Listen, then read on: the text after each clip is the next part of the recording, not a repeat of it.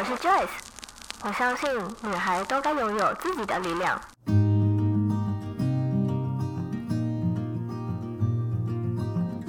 分享，让我们彼此之间不再疏远。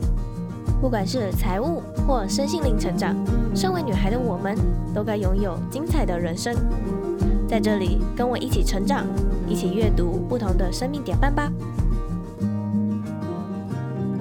欢迎你来到一则茶室。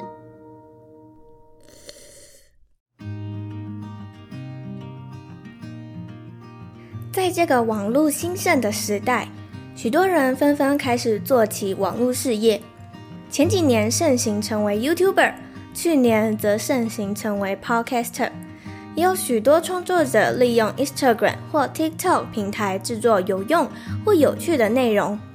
我们今天邀请的来宾是在部落格、IG 上都拥有一定声量的创作者、企业家、讲师，甚至最近又多了一个新的斜杠身份——作家的工具王阿璋。在这次访谈中，并不会讲关于他的新书《打开网络就有钱》的内容。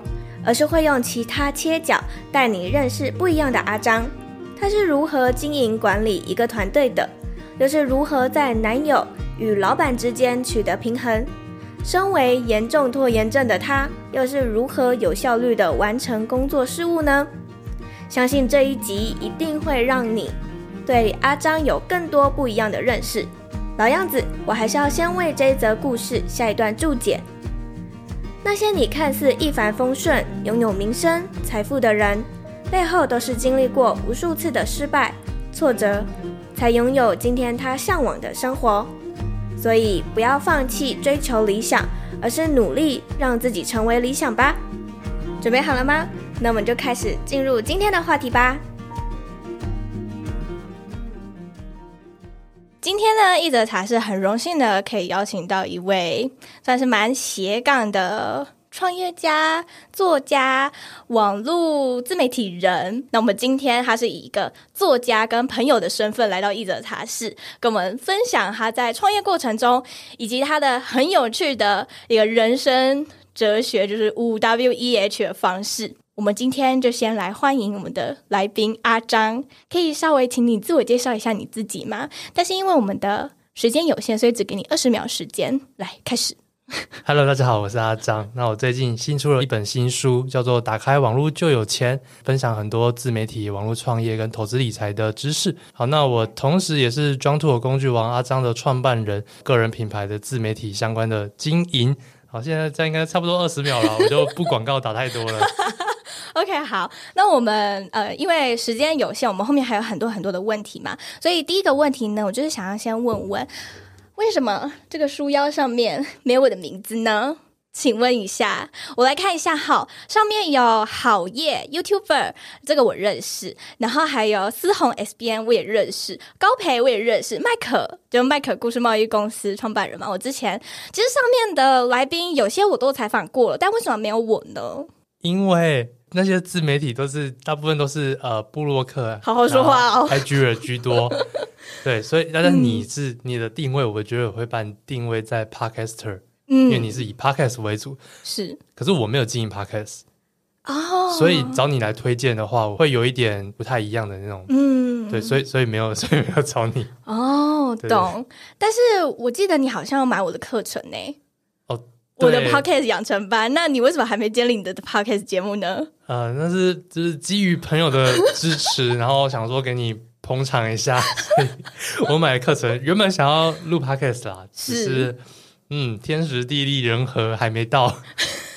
OK，好，那我们就不继续，就让阿张这么的难做人。你看他已经冷汗直流了。那么接下来就要问问，就其实你在书中里面啊，有提到你利用五 W E H 的方式撰写的文章。那我相信你应该也是用这样的方式来撰写这本书的吧？呃，你在。书里面就有提到说，你可以利用这样的一个方式创作出轻松又易懂的文章架构。那感觉你就是做每件事情的时候都是一个非常有条理，然后目标导向的人。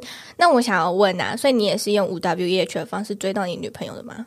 他就这样一步步的进入你的算计之中？应该是，他是有目的的，他是有目标导向的。他是有目标，不不会啊，就是不是不是呃，第一个是我们两个没有什么谁呃所谓的谁追谁，所以这、啊、所以这就排除了什么我要我一定要追到你，因为其实我对于、嗯、我对于感情是不太会去主动追求的，就是我不是会说、嗯、哦，我今天很哈他他怎么样，然后我就一定要追到他哦，对，对我对我来说，我的感情的呃经营模式就是我提升自己的能力。提高自己的魅力值，用吸引的、嗯、或者是相互聊天、自然自在的，我自然而然不会说，呃，要特别说要对他怎么样，因为我觉得那样子就不是我啊、哦。对，所以有很多男生会追到之后，然后就好像变了一个人，那是因为他太有目的性要追这个女生。嗯嗯嗯。但我我不是啊，我就是做自己，因为我就喜欢，我就想说，我做自己，展现真的我，才有办法在一起长久。嗯，我真的去攻略一个，好说真的，我觉得应该不会太难。但是，但是攻略到了之后，我没有办法一直做自己啊，所以对方也会觉得我变了。那这样子是不是又浪费一段时间？嗯嗯，就你刚刚都说你是用五 W E H 的方式来去规划你的每一次的决定嘛？比较好奇的是，如果你的大脑是一百趴好了，百分之九十九都是理性，然后有一趴是感性的，但你却说你是有一个严重。拖延症患者的一个人，那什么样的契机才可以让你起身去完成那些不断你一直拖延的事情呢？呃，我虽然拖延症，但是也会在 deadline 之前去完成，临时抱佛脚，但是死都还是会完成的。前一天晚上不睡觉，然后把它写完，然后交论文，前一个礼拜把它写完。哦，所以我觉得我我会在真的必要必要，那那个东西对我很重要，像学历对我很重要，成绩对我很重要，呃，什么样的？事情对我很重要的时候，我死都会完成，只是我不会第一时间去做。你就不想去做？就不想去做，就觉得好像还可以做其做做其他事情，就觉得我喜欢那种在最后一刻肾上腺素爆发，然后瞬间把它做完的那种感觉。就那种哦，有时间压迫感，然后你才可以越做越好。对，我才有办法把自己的那个心力全部都是灌注在上面，然后瞬间把它做完，啊，让自己处于一个极度专注的状态。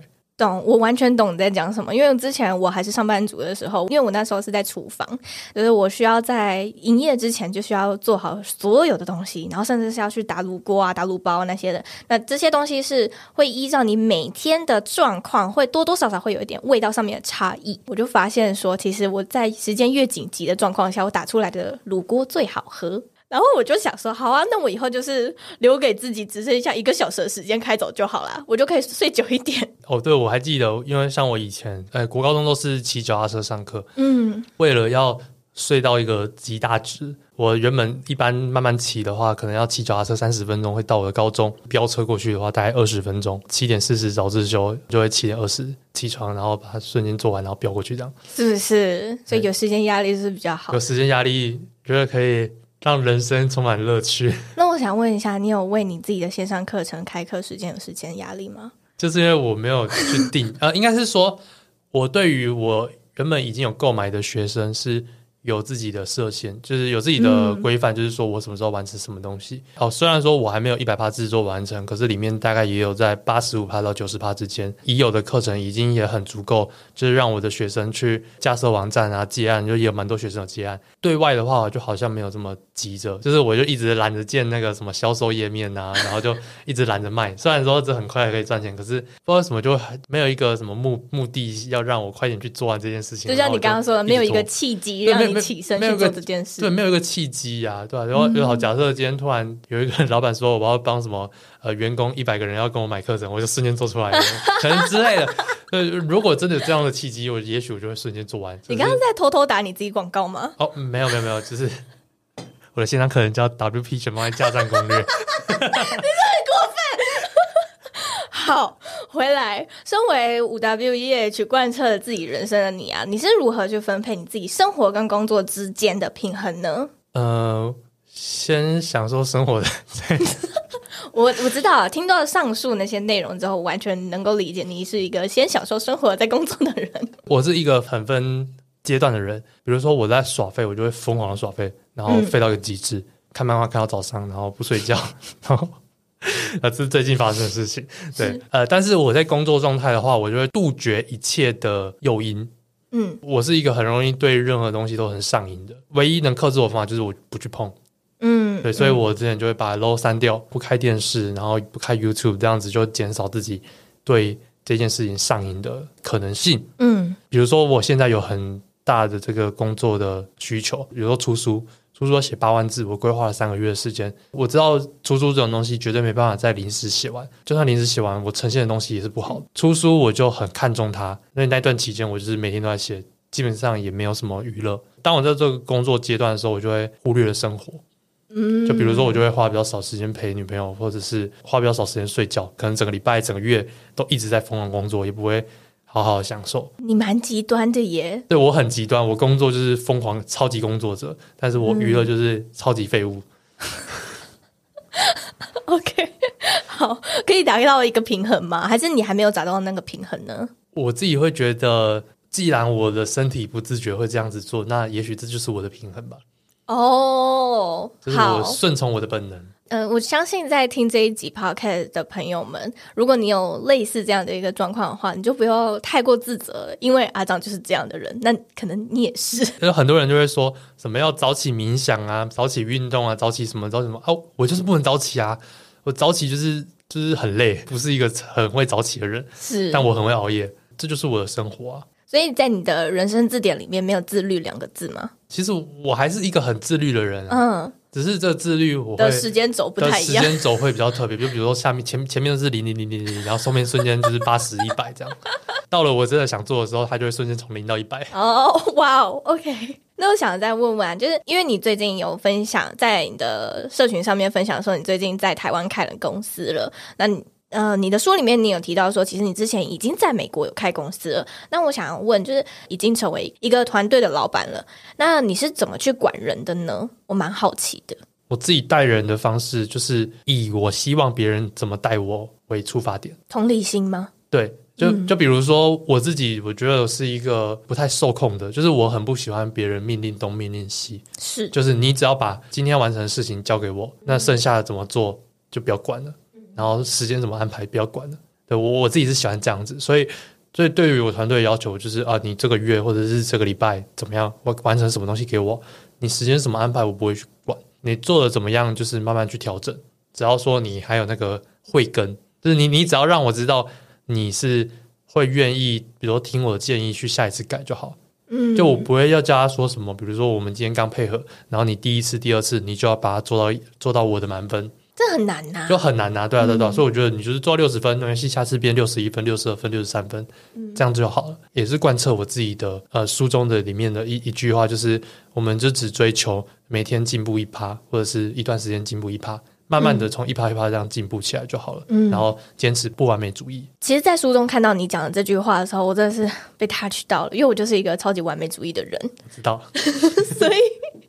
所以，其实我在这一年当中，我一直在训练跟接受我自己的不完美。呃，其实其实这很简单，就是你给自己找借口就好了。但是，我就觉得说，我我怎么可以找借口？可是人都会找借口啊！我不允许自己找借口，这就是我完美主义的一个一个病症。像我自己就是一个超会找借口，就是比如说今天是做个啊，这样这样这样这样这样，好了，下次过考就好。就就我是自己心态是这样，当然当然可能会说是我不检讨自己，但是我还是有在检讨，只是我会。依照最重要的点再下去检讨，然后再去改善。嗯，可是我不会一次说改完全部。比如说我知道我这篇文章哪里写不好，也许架构不够清楚，细节没有讲好，很多错误之类的。比如说我最看重的可能是资讯正确性，我就会下次针对资讯正确性这边去做多加的确认，让这一点不要犯错。嗯，那其他那种什么语句不通顺啊，打错字那随便，反正看得懂就好了。对呀、啊，我也是，我也觉得看得懂就好了。听到没有吗？不要再揪出我错字了，错字很正常，一定都会从头到大都会都会错字啊，谁不会错字的？对啊，所以我其实，在这一年当中，我花了非常大的力气在耍废。我我也知道，你要说花了非常大的力气在改错字，不是花非常大的力气在耍废，跟呃接受自己的不完美。前几天我就看到那个洋葱出了一件衬衫，叫做烂命一条，我超想买的。我超想买了，因为我真的觉得说这个会是我需要去学习的。就我就烂，我就是烂命一条，怎样的那一种、uh... 一个一个方式，我必须要靠这样的方式来提醒自己，我就是不完美，我就是要接受我自己不完美。是人都没有完美的，都一定有缺点、嗯。你接受自己的缺点，再去慢慢改正，这样子更好。然后耍废绝对是接受不完美主义的最好方式。对，好，那想要再问问，就是在职场上面啊，其实这个问题，我之前的前老板他已经有问过我了。那我想要问问，就身为老板的你，你在挑选伙伴的时候，你会选会做人不会做事，还是会做事不会做人的人呢？我不会硬去两个选啊，当当然最理想的是找一个做人又又会做事的啊。如果如果说你要真的硬挑的话，就做人为主。那那个做人啊，并不是说他都会 social 什么的，不是不是，嗯，就是我要的做人是他可以跟我良好的沟通，最看重的就是 EQ。比如说他做错了，我跟他讲，他不会跟我翻脸。不会跟我生气什么的，嗯、他可以像我一样的理性人。有时候是找那种设计啊或者什么，那那种就没有办法这么理性。但是，其实如果是这样的话，就是在尽量的啦，就是以可以跟我聊天然后沟通为主。嗯，那剩下的就是什么工作能力啊、经验啊什么的，对我来说，我还是就是刚刚讲的有慧根最重要。我相信，对于大多想要来我这边上班或者是跟我合作的一些。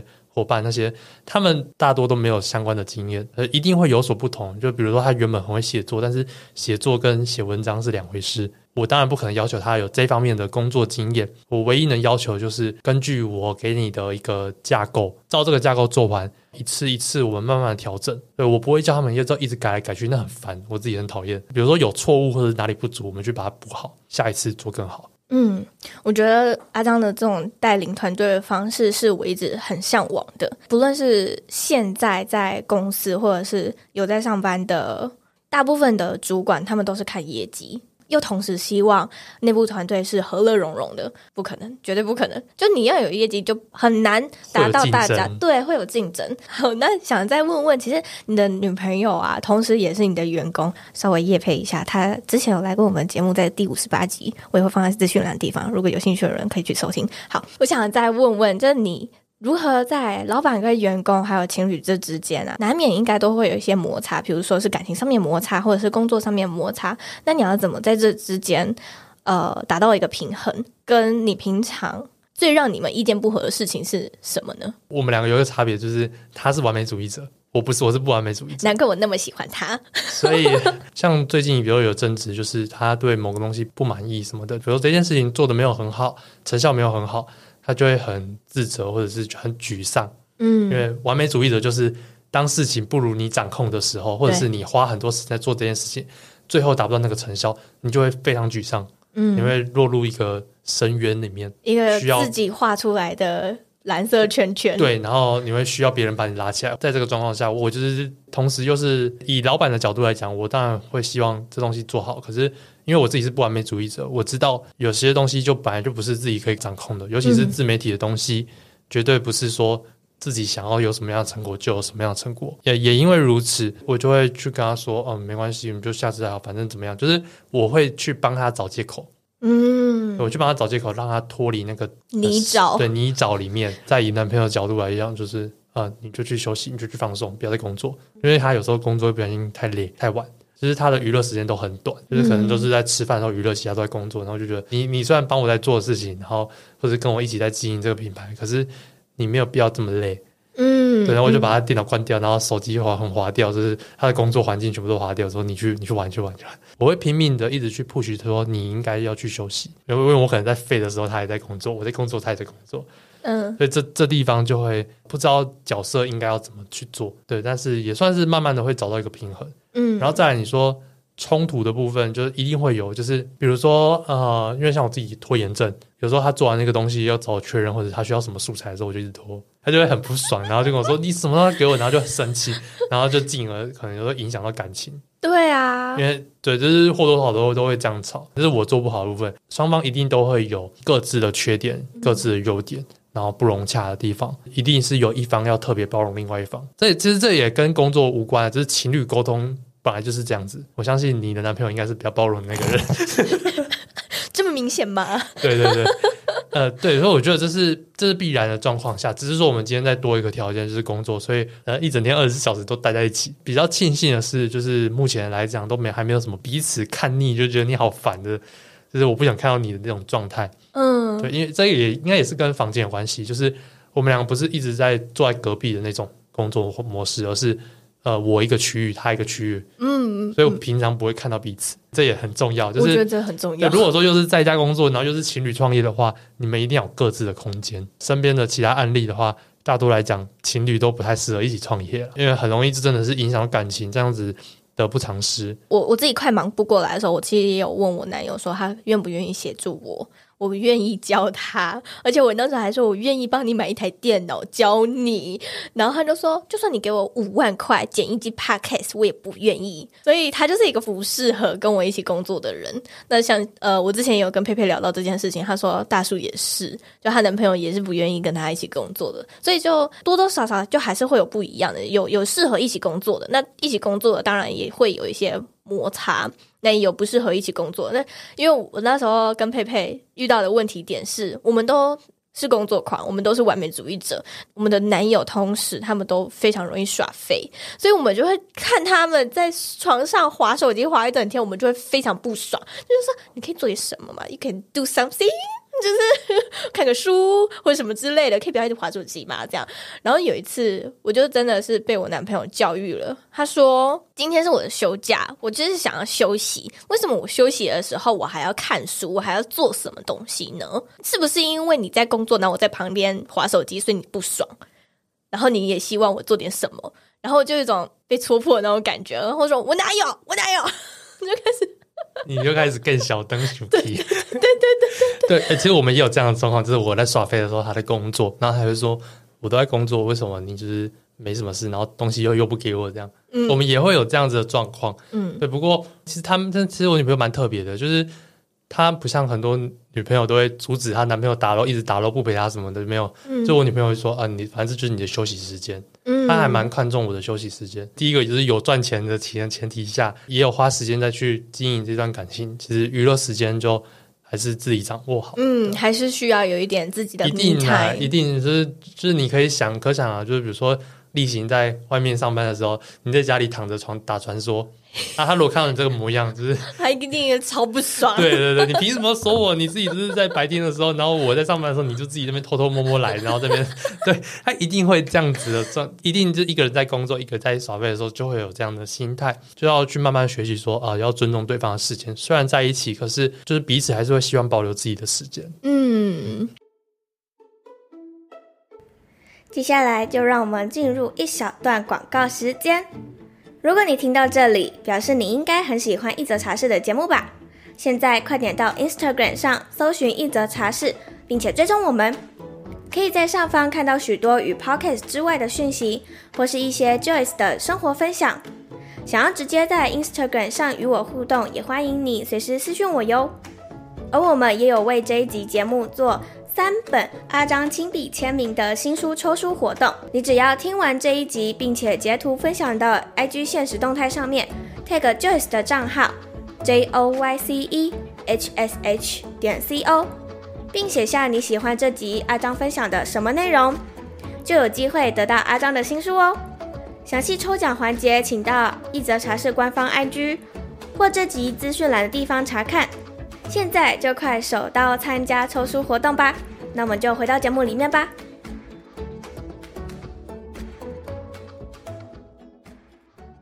那我们终于要来讲到这本书的内容了，就是我们已经聊了三十分钟了，我们终于要来，对，终于，终于，终于，好，那就是让让你稍微夜配一下好了。可是我还是有一个蛮好奇的问题，我当时在翻这本书的时候啊，我就翻翻翻翻翻翻，然后后面就。仔细的盯着他好一段时间，然后抬头跟我男友说：“录音当天我一定要问阿张这个问题，就是 你说的飞燕呢，有写说你是人称维基百科真人版，但是我查了一下维基百科，你好像没有自己的维基百科诶，你是不是应该跟出版社说一下，建议二刷的时候把这个名字拿掉呢？”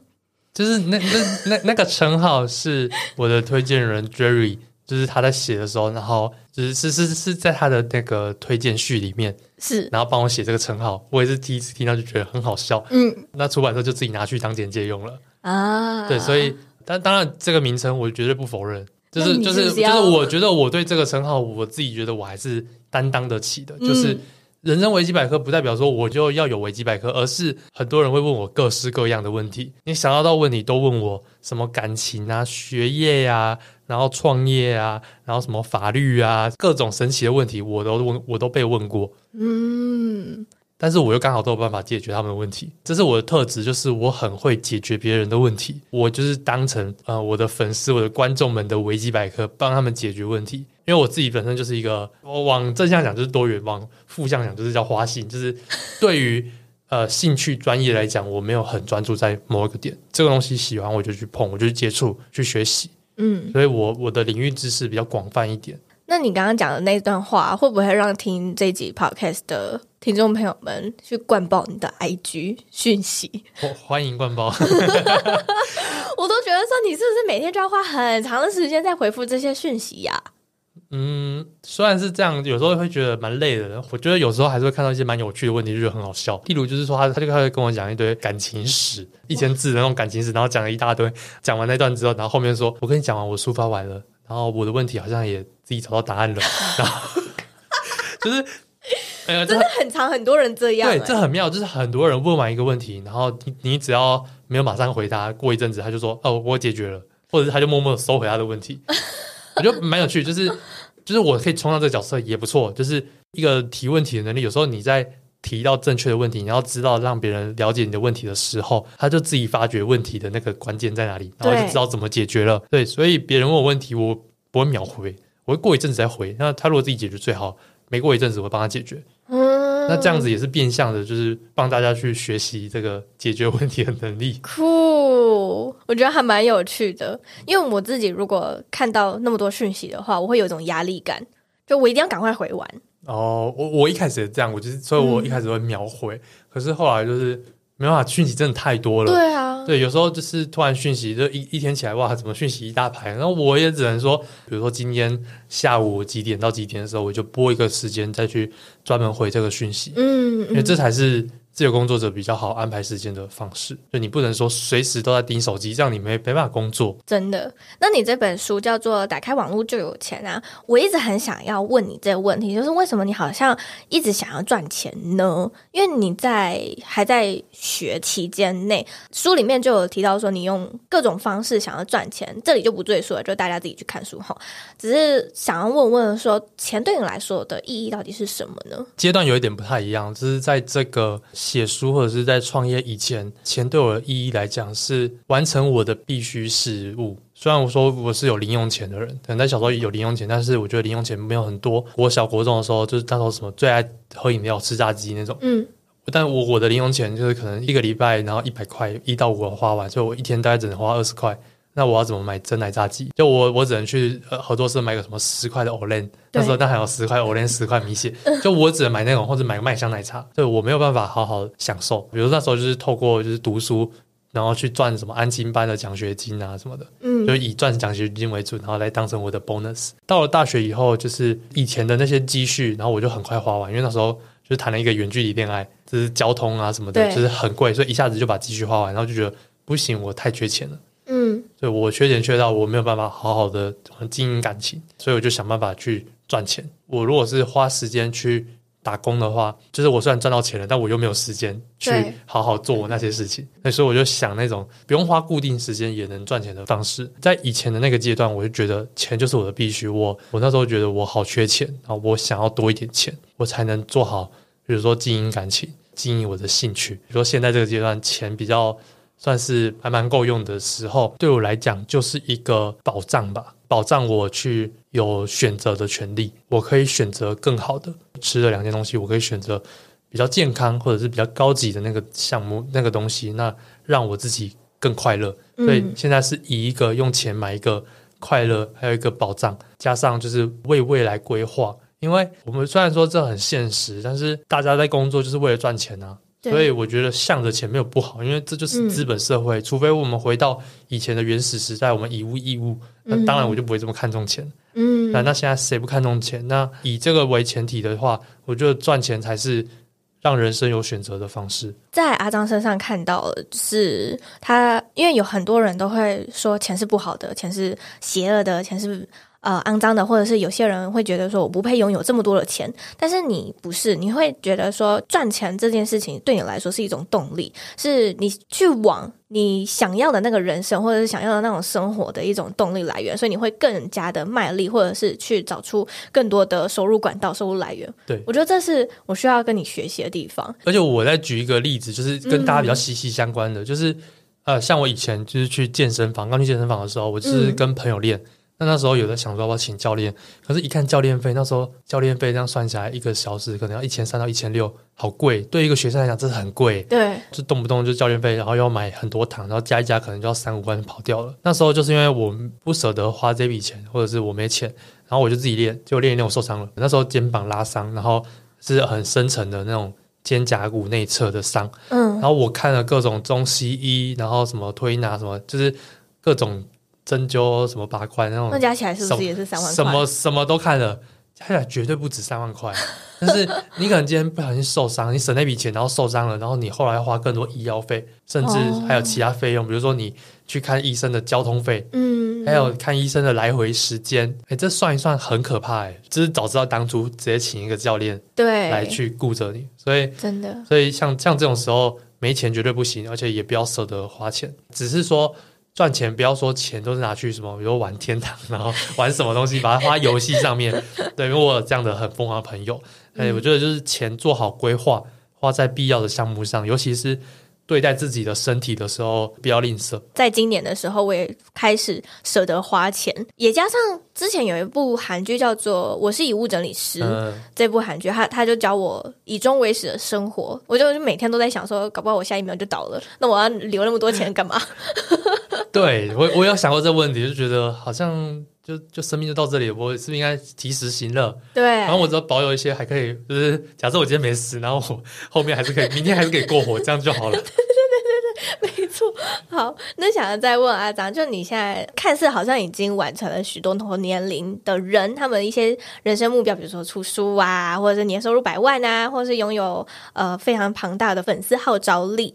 但想要再问，就是你还有这么长的人生，假设你可以活到八十岁好了，还有这么久的时间，你接下来还有什么样的规划吗？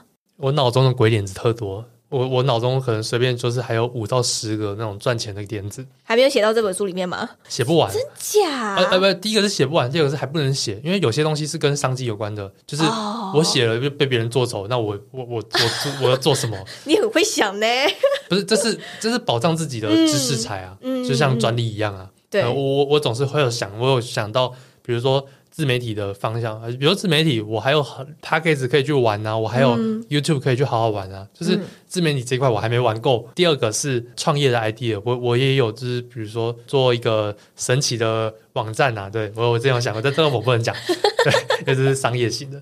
那做网站的这种 project，我自己脑中大概就有三五个，嗯，对，三五三五种网站，但这种都是大规模型的，可能做某样的。呃，投资规划什么的，嗯、那这些东西每一个过程，我都还要去学习，还要花时间去建立。一项做个一年、半年，那这样加一加，其实也十年跑不掉，跑不掉。那在这十年之间，我肯定又会有更多 idea 在等着我。啊、所以我觉得人生不够多时间去完成我想做的事情。嗯，那所以你要说人生这么长，有什么规划？当然就是，当然就是把自己想做的事情都做一做啊。嗯，我的梦想可能当然不只是娱乐。比如说以娱乐面来讲，我可能是会想要把每一个国家都深度游玩，风风光光的婚礼啊，风风光光的度蜜月啊，我、嗯、为期三十天或者一个两个月的那种度蜜月啊，哇之之类的，就是会有很多想做想学的事情。是对，那这些都还需要花钱花时间，然后就可以用这个人生去慢慢的把它做完。我也不急着说，呃，要在这近几年就快点把它完成。嗯，对，我会平均分配在我的人生三十岁、四十岁、五十岁。如果我有活那么久的话了，对，谁知道下一秒会发生什么事，对不对？对，对，所以，所以在这个前提下，那我就是尽量去做好。呃，当下不会后悔的事情。嗯，那想要再问啊，就是你有没有想过说，如果哪天你不做自媒体了，你会做什么呢？我觉得经营的自媒体好像很难再脱离这个环境了，因为你就是经营品牌，你粉丝就是在那边，除非你要抛弃他所有，然后比如说出家剃度，就是才有可能就是把全部东西都抛开，不然，嗯、不然这东西就是我的生活息息相关，或者是除非哪一天我的十五万粉丝全部都退追了，或者或者我账号消失了什么等等，对，会有各种情况发生。但是我还有别的平台啊，对，我总不可能所有平台都消失。以这个为前提下的话，我自媒体很很难去离开我，就只能说我除了自媒体还有什么样的规划哦？对，那就像我刚刚讲的，我还有很多。创业的 idea，或者是我提供工作机会，自己钱赚够了，那就帮别人赚钱，帮助大家成长。像我的书就是帮助大家成长，教大家怎么样提升自己赚钱的思维，有不一样的方式来赚钱，嗯、或者是什么不离职创业等等，增加自己的影响力，然后散播自己想传达的观念。嗯，除了之外，就是什么那些兴趣，呃，潜水啊，然后冲浪那些，嗯、这大概就是这样子，好像也没有什么特别的。不一样的规划。呃，这个问题是在我参加了一个创作者群的读书会，然后某一周我们就是在讨论这件事情，然后当时就有些 podcaster 他们就说，如果哪天我不做自媒体，我就要去当国际学校的老师，然后就在世界的国际学校这样穿梭，这样，哦、或者是当瑜伽老师。佩佩他那时候就回答说，他想要回去他的老本行，成为一位平面设计师，因为他本来就是学设计的嘛。嗯，当时我就听到之后，我就说啊。我如果我不做 podcast，我要去做什么？我当时的回答是说，我想要成为一位灵性的疗愈师。发现创作者们好像都偏向什么师、什么师、老师型的居多，诶，就是做一个教学，嗯、是不是？因为我们平常都在传达，就是有点像是当老师的感觉，在传达知识给大家，嗯、所以好像大家都是往教学型的路线走，对对对。对，其实概念差不多。那我我可能曾经啊，曾经有想过，就是希望可以到处去演讲，当一个什么巡回讲师。对，可是后来觉得演讲好累啊。对，演讲超 累。而且就是巡回讲师太累。我我与其做巡回讲师，我不如就是在网络上做好，嗯、因为网络上我可以扩散的范围更大。好，那我们今天的节目呢，其实也到了尾声了。接下来就是要让阿张打一下你自己的书啦。来，我的书啊，叫做《打开网络就有钱》。人家现在在各个书局、成品啊、金石堂，呃，大书局应该都有，小书小书局我不确定。嗯，对，然后或者是网络书店、博客来，搜寻“打开网络就有钱”，就可以找到我这本书。那书里面就是在讲说，呃，我是怎么样靠自媒体还有投资理财去创造多元获利模式，就是包含嗯九个主动收入啊，十二个被动收入，就是尽可能的去学习钱的知识。嗯，对，怎么样赚钱？然后怎么样去管好钱？怎么样让你的钱做最大的利用？相信这是一本对大家都会有帮助的一本书。那最后每一位来宾最后一个问题是：如果你的生命直到此刻的话，你会有什么遗憾吗？不会，我因为我觉得我这是一个很没有遗憾。就算我呃可能生命到今天为止，然后我前一个礼拜都还在打楼看漫画，我还是不会遗憾，因为我觉得我已经做了我当下最想做的事情。那如果你追剧追到一半呢？可以让我追完再死吗？可以让我追，拜托让我追完。你知道我其实我自己也很常问我自己这个问题，就在生活当中的时候，然后我都会是回答不会不会不会。我唯一有一次我会有遗憾的时候，是我那时候正在追《驱魔面馆》的时候。哦，那真的会遗憾吧？好想看最后一集，那时候的人。就这种，我我觉得只有这种时候，我才会觉得遗憾，或者是我可不可以死的时候，可以在有一个区块，先先让我追完他，然后在那个牛头马面再把我接走，这样。好好笑啊！好，反正很开心，今天跟阿张聊了这么多，不论是他这本书，或者是他工作，或者是他自己的人生观的内容。那最后，如果有听众朋友们想要找到你的话，可以在哪里找到你呢？可以在 IG 上面搜寻阿张，就可以找到我的那个张，因为好像很多人打错玉部的张，或者是搜寻 J O H N T O L T W，John To 和 T W，好，就可以找到我的 IG，欢迎从 IG 联络我，还有记得追踪。好，那我也会把相关的链接跟你这本书的链接都放在这一集的资讯栏的地方。那我们就在这边跟听众说个拜拜喽，拜拜，拜拜。